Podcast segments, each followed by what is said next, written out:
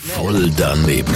Voll daneben. Voll daneben. Voll daneben. Voll daneben. Garantiert voll doofe Antworten bei Energy Mein Morgen. Ein Haufen Leute schiessen immer mal wieder etwas aus den Hüften. Wie findest du das?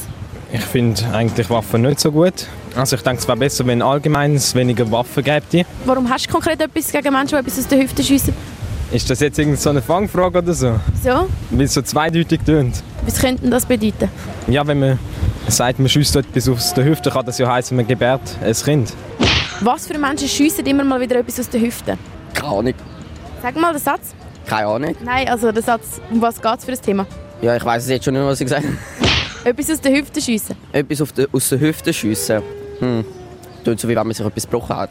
So etwas in dieser Art. Meinst du, würde das wehtun, so etwas aus den Hüften schiessen? Aus der Hüfte schiessen, das tut sicher weh, weil äh, ich denke, das ist, wenn der Knochen dort bricht. Ist sicher schlimm zum Leben. Nein, es ist komisch. Voll daneben.